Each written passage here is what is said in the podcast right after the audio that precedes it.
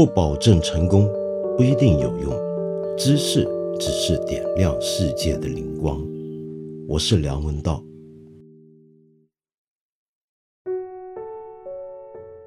我这两天呢，真是让我的同事受罪了，因为呢，我过去几天比较疲倦，没有办法呢，像以往一样提早交我的节目，常常是赶在最后一刻，结果让我们的编辑同事呢。剪录音啊，配乐啊，搞得乱七八糟的，让他们手忙脚乱，才能赶得及在每天晚上的八点钟和你见面。先向他们道歉。而且呢，我现在因为白天录音的关系啊，或者说下午录音的关系啊，你知道，在香港住的地方呢，很难找到完全安静的场所，所以你大概现在能听到我窗外有些小孩在高声喊叫，玩得很欢。的确，现在是一个非常时期。可是，在香港这里啊，好像大家都还挺正常的，是多了很多人，几乎是所有人都在戴口罩。但是呢，不用上学的小孩呢，在楼下的空地呢，还是照样玩耍。看到他们呢，我就觉得心里面还是有点安慰啊，就是为了这些小孩子，是不是？这就是我们的未来。我们今天之所以。有这么多的对于这个社会或者整个人类群体的一些的反省思考，多多少少都牵涉到我们将来要走向哪里。我们是从这个角度来出发去做我们所有的事情的，包含我现在做这个节目。今天先从一件事情讲起啊，就昨天我发现了有很多朋友都在谈。就是说，一个非常受人关注的公众号，或者说是一个公众号集团，咪蒙，就说它太野了，这个路子太牛了，简直是全方位包抄。什么意思呢？你比如说，同样是关于这场疫情，他最近旗下的公众号出了三篇立场完全相反的文章，一篇的标题呢叫《武汉的悲剧》，我在日本看了遍重播。这个公众号啊，值得注意。他就是过去曾经讲过澳洲大火的时候，用了这么一篇标题的题目，叫做“没有澳洲这场大火，我都不知道中国这么牛逼”。当时呢，我曾经在节目里面批判过这种文章的写法，消费人家的苦难是很不道德的，是很有问题的。然后这个公众号呢，你大概就知道它的路子，这个路子就是全世界的问题。都能够证明我们的大国牛，大概就是这样子。但是呢，咪蒙公众号底下还有另一个号，那个号呢，就最近也出了一篇文章，同样讲日本哦，请注意，叫疫情中的日本，不全是你想象的那样。那这篇东西呢，内容就非常的冷静，读者们形容是属于理中客的立场啊。你知道理中客吧？理性、中立、客观。嗯，OK，再有一篇呢。在另一个号上面出现的呢，就有不要出门，不要唱赞歌，不要忘记正遭受的苦难。看这个题目就知道，有人形容这种题目代表的立场是什么呢？那就是批判性公知。于是大家就说，真是斗不过你咪蒙啊，这个太能搞了吧！同一个集团底下能够出这么多立场不同的标题文章，那真是太厉害了。于是有很多人就讽刺，很多人就批判。也有朋友们说，想知道我作为一个做媒体做了三十年以上的一个人，怎么去看这种事情。从我的角度来讲，这简直太正常不过了。我跟你说一件事儿吧，你还记不记得？或者如果你太年轻，你不晓得、不记得，你可以上网查一查。很多年前，大概是零九年，有一本书叫做《中国不高兴》，当时呢被认为是中国近年的。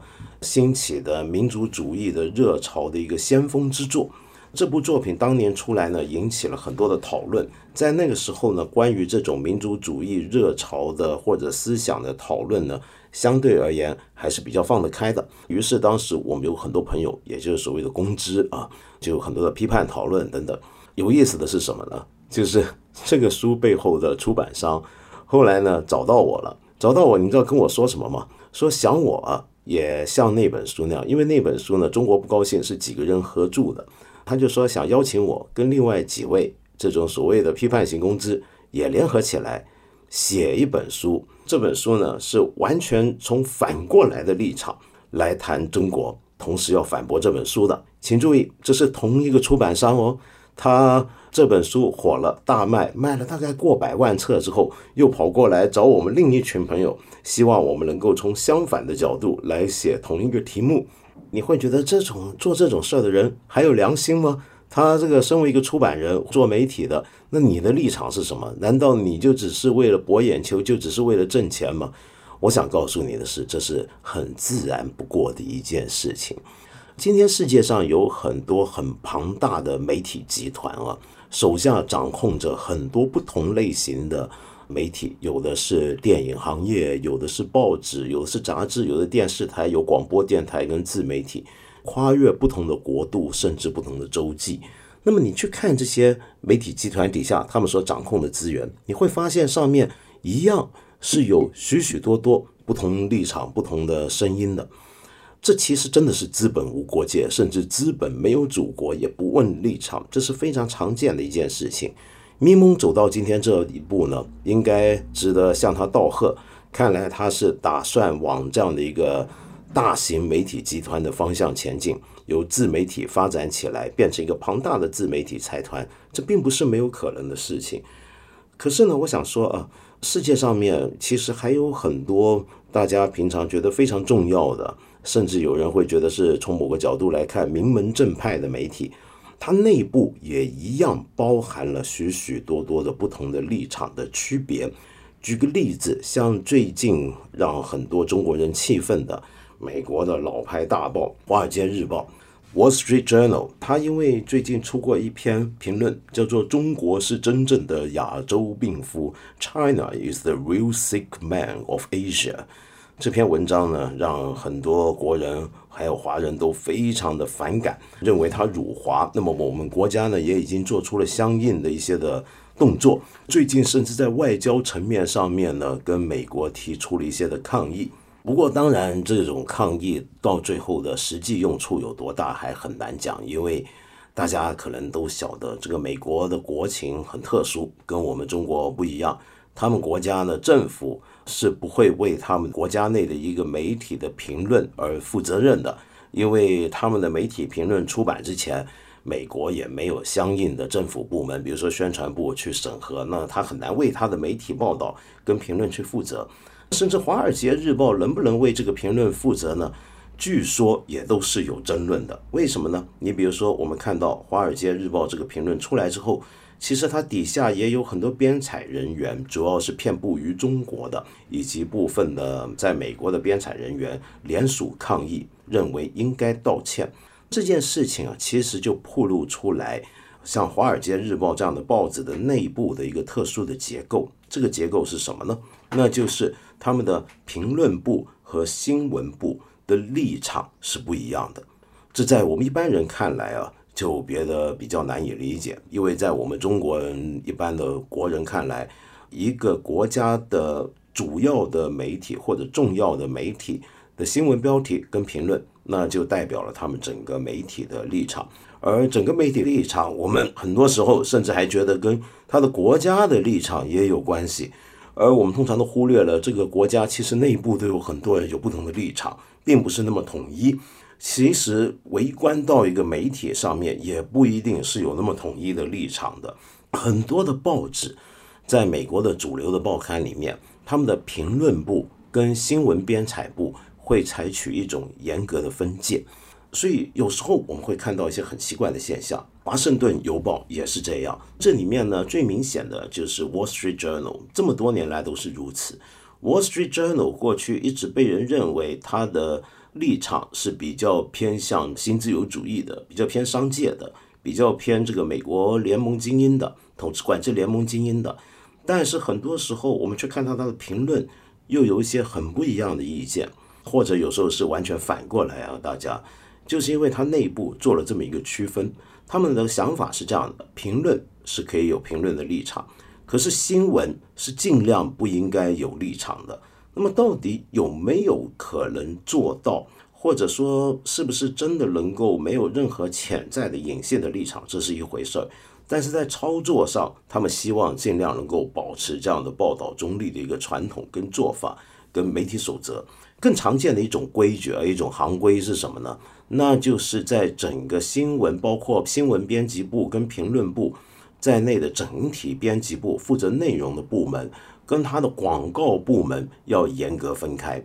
为什么呢？那就是因为希望它的内容不要受到他们的广告的影响。那这不就等于是自断生路吗？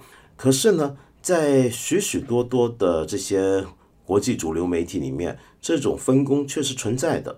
比如说，拿我比较熟悉的，像英国金融时报，他们的广告销售部门跟编辑部门，甚至要在不同的大楼办公。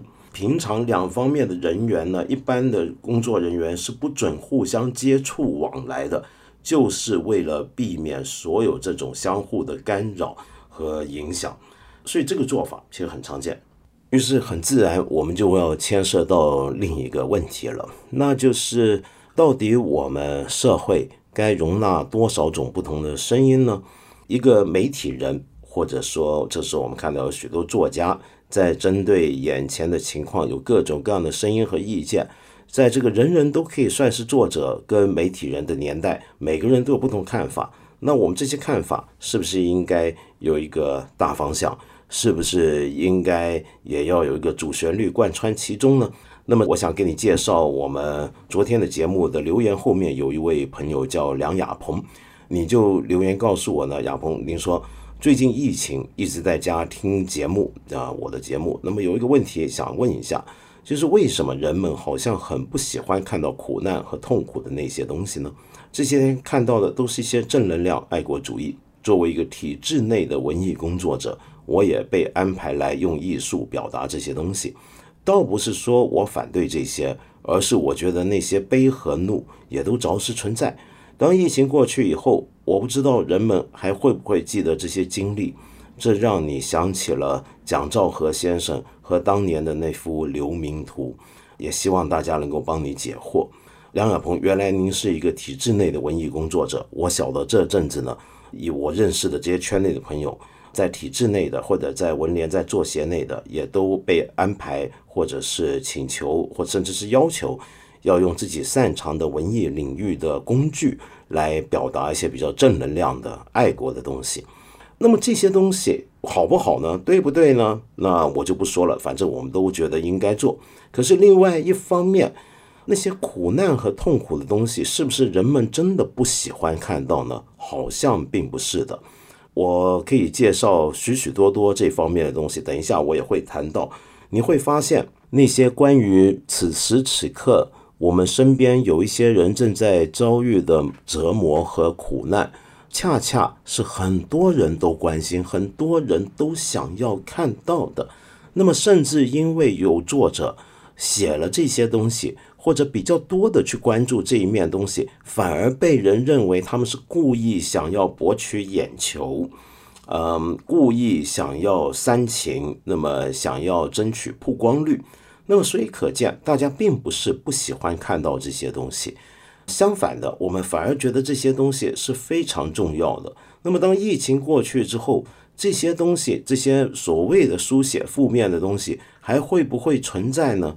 我们也许可以从历史上来看啊，你知道在中国历史上面有多少文艺作品是在写所谓负面的东西，又有多少作品在谈所谓的今天的正能量的东西呢？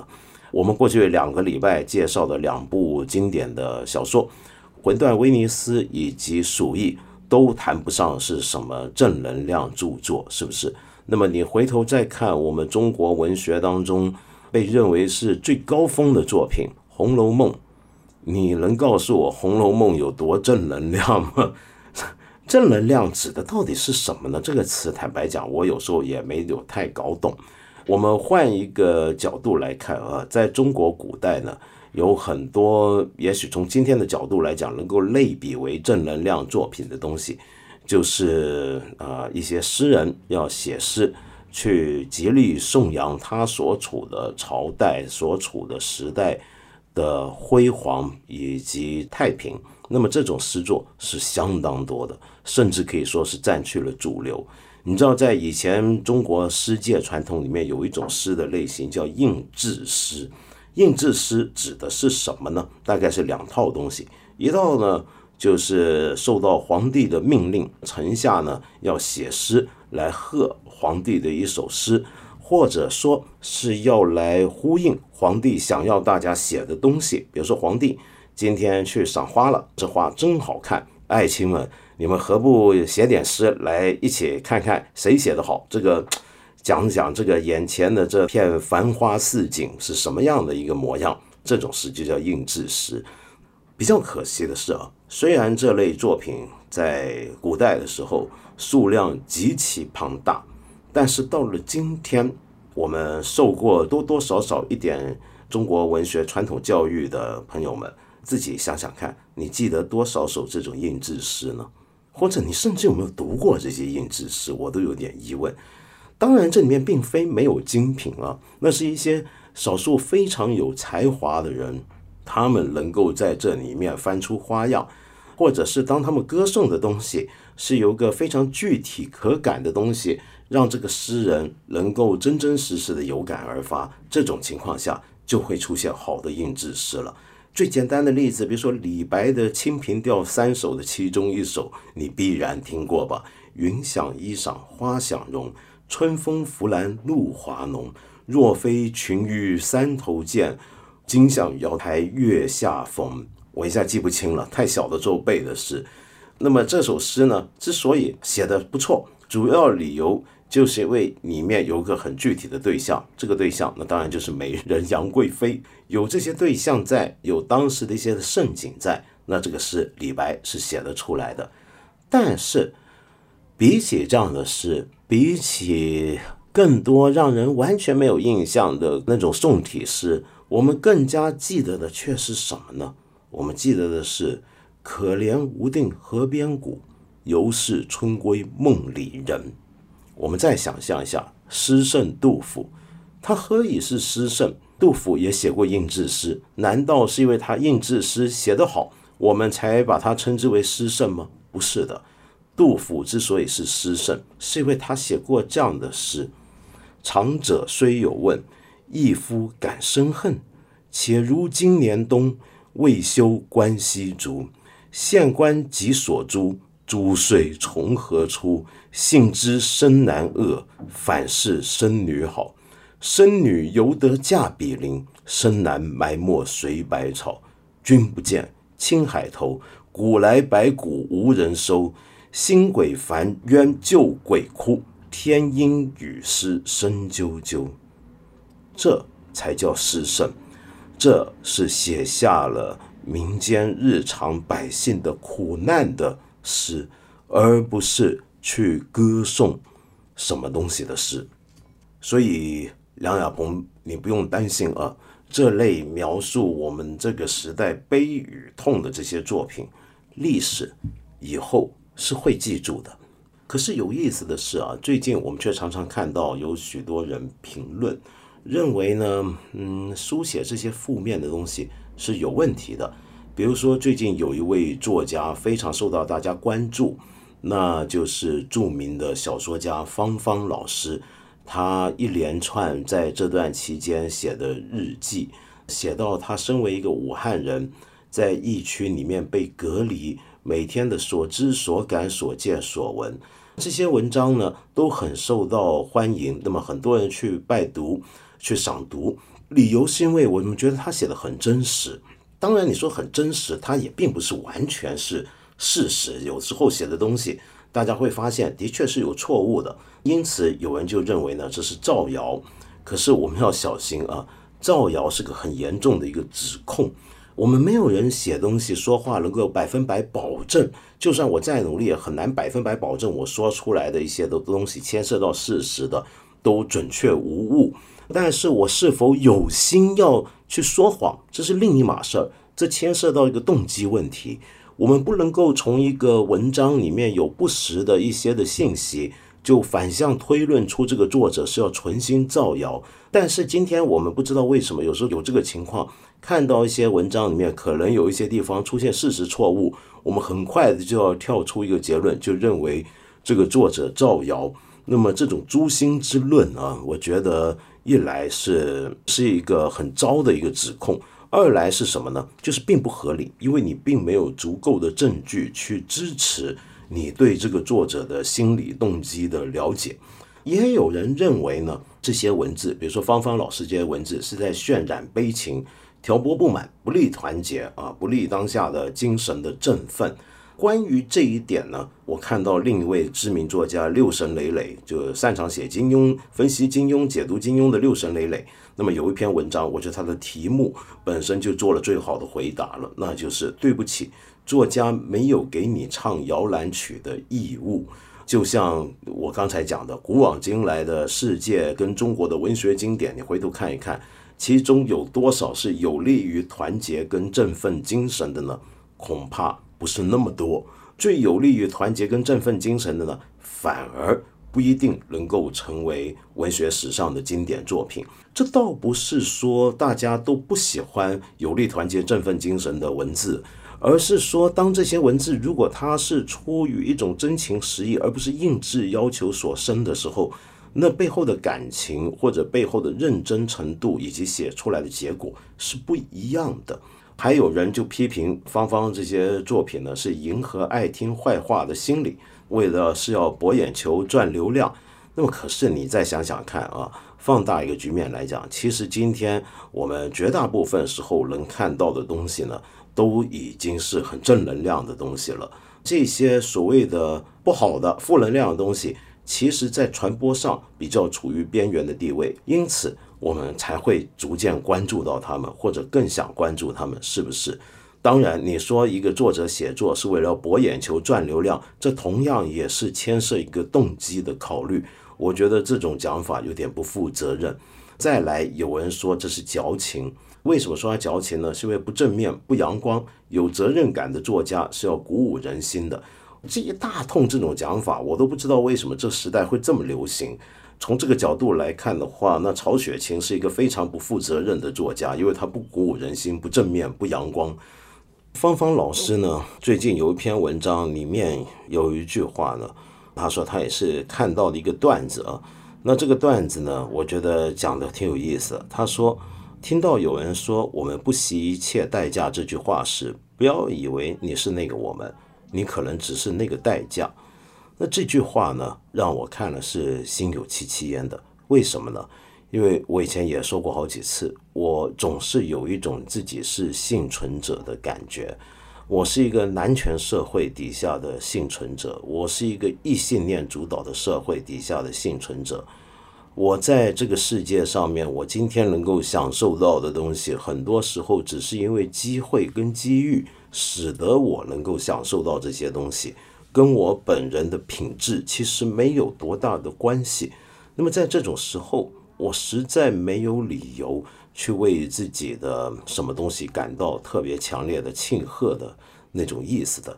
这句话我觉得有意思的地方，是因为它还让我想到最近我看到的很多的报道。话说回来，我觉得最近中国媒体的我们的同行们有很多朋友都做得非常的出色。像财新传媒的一些的编辑、采编人员，他们付出的努力跟代价，最近让很多人都很佩服。可是与此同时，其实有很多的媒体的报道也都很了不起。比如说，你有没有看到最近《新京报》前阵子有一篇报道写的非常好？他写的是什么呢？他在讲武汉这个地方有一点三万听障人士，也就是一般人所讲的聋哑人。你有没有想过，在现在全程隔离的时候，那么这些人的处境呢？他跟我们不一样啊，他要接收这个新闻信息、各方面的通知是有难度的。他们呢，本来因为自己的这种身体条件的限制，跟日常社会的接触往来已经受到很大的局限了。在这个时候，他们会不会特别困难呢？好在当地有一群志愿者。是比政府还要迅速的，首先出来面对他们，帮助他们。这群人叫守语者，那这个守是看守的守。他们用种种的方法，比如说用手语制作的短视频，向他们传报及时的信息。那么像这些人，你也许说在整个城市里面不多，只有一点三万人是少数。但是什么叫做少数呢？一点三万人难道也还只是小数吗？我们再看另一份媒体啊，南风窗，它也有一个文章，一个报道，我觉得写得很好。他在写的是什么呢？你知道武汉封城的时候啊，整个城市其实有五百万外来的人是滞留在武汉的。那么，滞留在武汉的人都是什么人呢？他们如果滞留在武汉，他住在什么地方呢？隔离这么久，那么很多人都会觉得他们应该住旅馆、住酒店。但是，旅馆跟酒店是不是能消化得了这么庞大的数字、这么庞大的人群呢？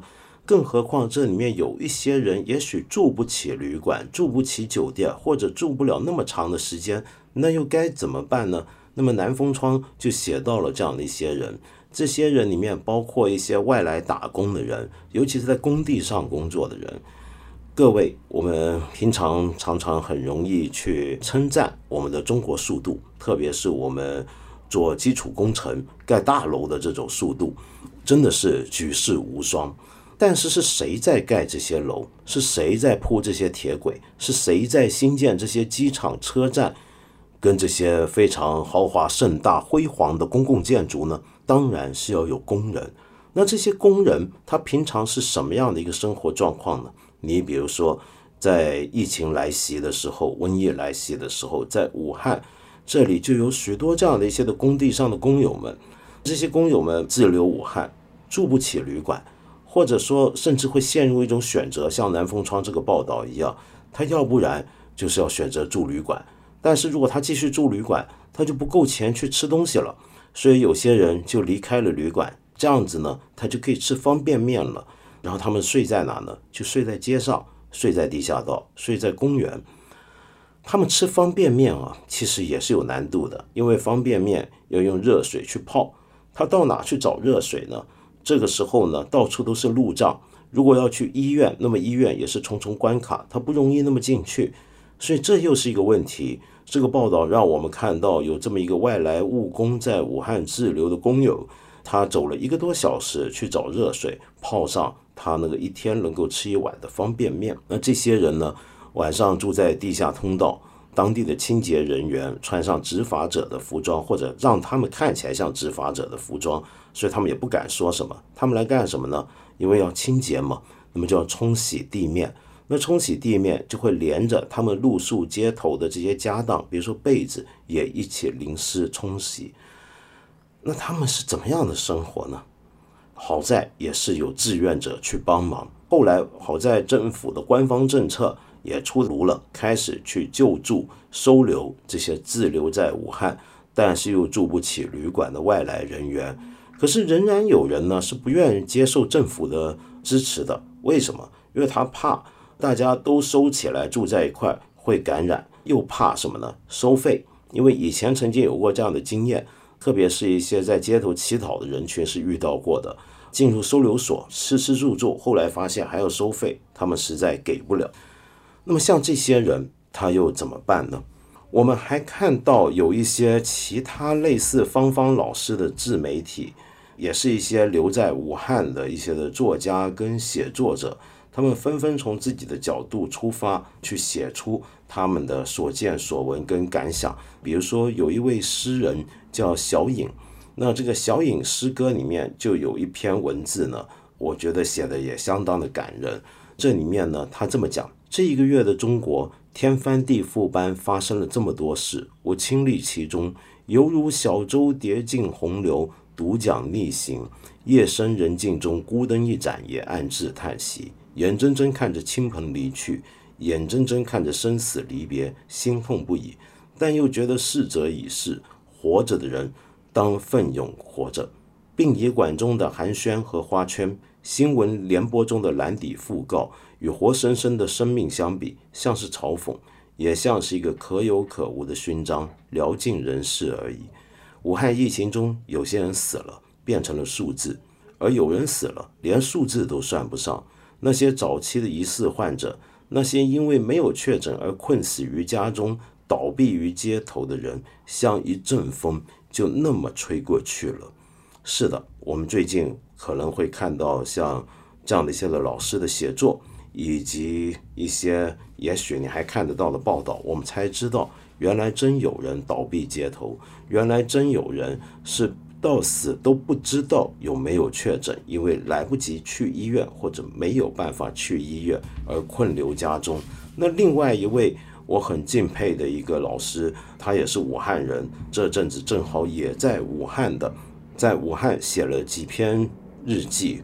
艾小明老师，艾小明老师呢，最新的一篇的他这个日记里面写的像是一首诗一样，就叫走了。这里面他讲什么呢？他说武汉的王先生说，我高中的班主任走了，夏天时我还去探望过他，他请我们吃了饭，又把我送到路口，至今记得他说这么热的天你不该来的。那位临车后嚎啕的女人说，晴晴啊，你的爸爸就这样走了。你没有爸爸了。仙桃的刘文雄医生走了。一月二十一日，他看了一百八十位病人。一个月里，他接诊三千一百八十一人，每天晚上还要接电话问诊。一个月只休息了两天，第三天因为胸痛去了医院。夏思思医生走了，留下两岁的孩子。他满月一样的脸庞让我想起小时候。中年二十九。为什么是二十九？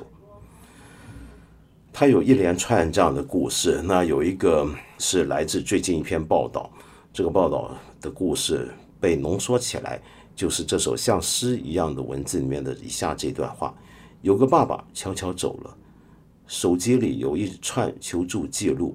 我发烧了，我发烧了。社区回复：没办法啊，没有医院接收啊。爸爸走的时候不带门钥匙。我知道有人认为这样的文字呢，就像刚才我讲的是渲染悲情，是在不利团结，不够正面，不够阳光啊。假如你你不关心或者你爱的对象，并不包括刚才说的那一点三万在武汉的听障人士，那五百万滞留在武汉，其中有些人到现在可能生活无着的人，并不包括。那些没有办法确诊就死在家中或者倒闭街头的人，并不包括那几百万困留家中这阵子百无聊赖，然后每天都觉得很难过，不断追问事情原因的这些人。这些，如果你都不爱，或者都觉得只是少数，甚至都只是代价，甚至都跟我无关的话，请问你爱的国？指的是什么呢？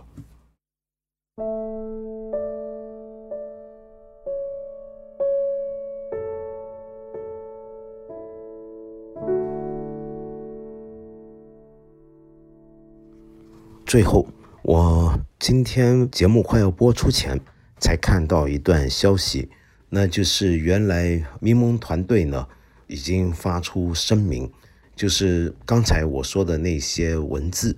以及最近大家在讨论的那几个号，其实跟咪蒙以及他本人和他的公司是没有任何关系的。在这里呢，我要向他郑重道歉，以及向这家公司道歉。但是我再强调一次，我想谈的是，其实就算那些号跟他有关，我也不觉得这是一个问题。其实商业媒体怎么样去扩张自己的领域和版图？就算旗下有不同立场的媒体，也都是很常见的。只不过现在我们很清楚了，那几篇刚才我念出标题的文字，以及他们所背后所发出的那些公众号和迷蒙以及迷蒙团队都没有任何关联，没有任何从属股权关系的，请大家留意，谢谢。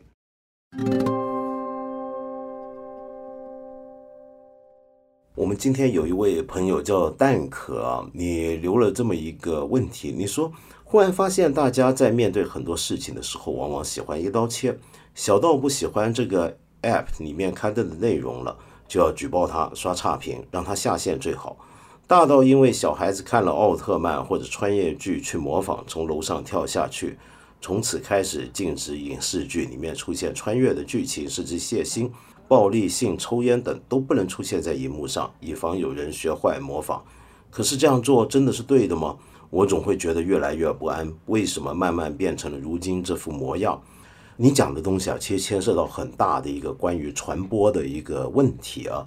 比如说，我们是不是看了一些不好的东西，就自然会去学？尤其在小孩的时候，那么历史上有很多类似的情况啊。比如说，当年我们前几天不是谈到歌德的《少年维特的烦恼》吗？这本书出来，你大概听说过，当年引起了一小股的自杀风潮。那么有些德国的青年看完这本书，真的跑去为爱自杀了。那么我们是不是该禁掉《少年维特的烦恼》呢？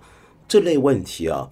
自古以来，无论中西都有很多，我们将来有机会再去探讨。但是我想说的是，你关于你一开始提到那一点，我们今天的情况比较特别的是什么呢？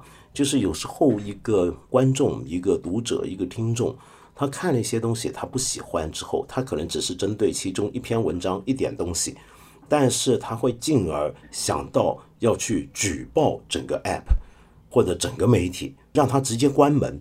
这算不算是一种不合比例的处罚呢？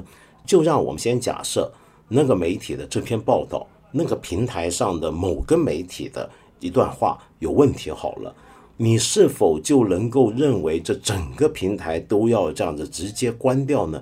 你一个人做错了事，我们也不会动不动就处死刑吧？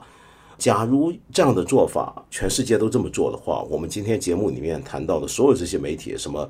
华盛顿邮报、华尔街日报都早就全都关门了，不可能有几十年甚至过百年的历史，因为历史上面他们犯过的错误，甚至是事实的错误都太多太多。所以我认为我们应该要做的是什么呢？应该要做的是尽量的让所有人都能够自由的去评论。我们不一定能够保证所有的评论、所有的报道都是事实、都是客观、都是让你开心的、都是让你满意的，但是至少。我们能够讨论它。如果你不高兴，你有不满意，那你应该指出他的问题，跟他评论，而不是用一个兜过后台，比如说现在流行举报，用这样的方法去让他结束关门。这样的做法为什么有问题呢？一个就是刚才我说的比例问题，二来是什么呢？就是你从此少掉了很多可以讨论的空间，包括你自己的空间。你干掉的不只是一个你不喜欢的意见，你同时在挤缩你自己的世界的空间范围跟领域的大小。我们正好有一位朋友也有留言，留下的一个手机号是幺七七字头幺零六九的结尾。那么您就说到我们昨天的节目啊，在谈到 Spotify 那个平台现在呃上不了了的这个事情的时候，你说对于这个解答你是有问题的。首先，那个历史教授的言论，你用引号就是指的是罗新教授。其实不用引号，他真实就是一个历史教授哦。你想问，你不觉得不妥吗？封城的利害关系是应该听从病毒专家的，还是听从历史专家的？任何决定的后果是必然会考虑的吧？历史专家的那个危害远大于的什么什么的结论，是不是很可笑呢？导致被禁言，甚至整个平台遭殃而被迁怒，也是合理的吧？我想讲啊，就是这个学者罗新老师的言论，你觉得妥不妥是一回事，你就算觉得不妥，是不是能够直接导致播放他的这个渠道的中断？这中间是有很多重的，你不能够直接跳到这一重，就是说因为这个人讲话不妥，所以以后不准他讲。那我们小时候都犯过错。我们从小到大犯的错、说过错的话太多太多，是不是以后一辈子不让你讲呢？那么是不是干脆连包含了那么多的媒体在上面活跃的平台，也都同时要被干掉呢？最后，我想说，那至于这个学者，比如说罗新老师，他关于武汉封城的这些评论，对不对？是病毒专家说的对，还是他说的对？我想也要搞清楚。首先，病毒专家。关于公共医疗措施、紧急措施该怎么做的意见，只是其中一端。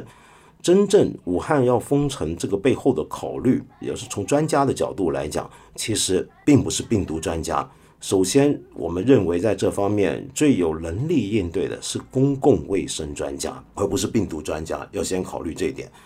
第二，就是任何这么一个大规模的、具体的牵涉到几百万人甚至全国的重大措施。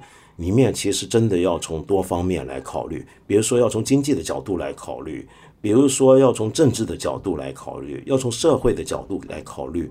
然后在政策实行过程里面也有很多细节的。你比如说封城的时候刚刚开始，我们也看到的确是有乱象的，因为有很多医疗人员、医护人员，他们都没办法好好上班了。又比如说，像我们今天讲到很多外来的人困在里面，他们该如何安顿呢？当然，因为当时我们急于封城，所以这些方面的措施只好陆续随后才能到位。所以这里头其实是有很多不同层面，并不只是您所说的病毒专家，甚至也不只是公共卫生领域的专家就能够独当一面的去涵盖所有这种考虑的。我觉得罗新老师身为一个历史学家，他在谈这件事情的时候是有他的角度的。你可以说历史学家在这方面能够发挥的空间也许不是那么大，但也很难讲哦，因为我们很多历史学家是专门研究疾病问题以及传染病问题，从历史上能够学到很多经验的。任何一个人，我们不需要是什么专家，我们都可以有资格去发表我们的看法。我们的看法也许是错了。错了，那你就告诉我错在哪里，是不是？而不是说直接的让整个平台遭殃，更不是说这么迁怒就是合理的。我昨天已经讲过，今天就不重复了。这个事情呢，我觉得迁怒是可以理解的。就像我讲，因为我们在这个结构底下，由于某个人的言论问题，导致我们大家都不能够再听到我们想听的信息和音乐了，我们好生气。我们这样迁怒是可以理解。但是并不一定合理，因为这还牵涉一个结构问题。这个结构问题呢，您也觉得我的昨天的举例不妥，因为我用侵华战争时期伪政府和日本侵略者做类比，请你注意类比到底是什么呢？我知道这一定很违反直觉，用这样的一个历史类比，因为我们觉得那是太坏的一件事情，跟我们今天所说的这个结构直接类比，政治正确的角度来讲是不妥的。但是我们一般做类比的时候，考虑的是这个事件本身的结构跟类型，而不是考虑那个事件背后是谁在主事，那个主事者是不是个坏人，是不是个敌人。这一点我先暂不做考虑，大概就是这样。我不知道这么讲您是否能够理解，谢谢您。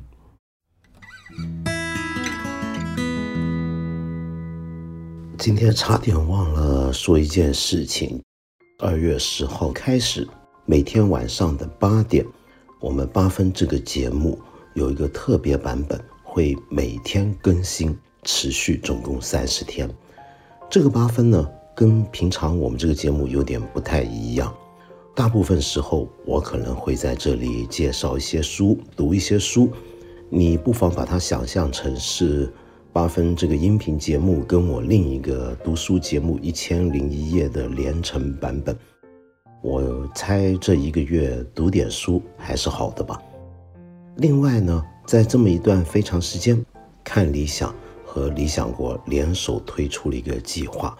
看理想这里呢，总共开放了一千三百多集的平常要付费的节目，现在让大家免费收听。理想国则提供了二十本精选的电子图书，每一本是一块钱。为什么要这么做？并不是因为想打发无聊的时间这么简单，也不是为了增加你的抗疫能力，或者说是让你更有竞争力，而只是希望我们都能够多一点阅读，多一点聆听，多一点思考。最终呢，也许。我们可以变得更好。为什么要更好？难道我们不想做一个更好的人吗？不只是自己更好，更要让别人更好。我们希望这个社会可以更好。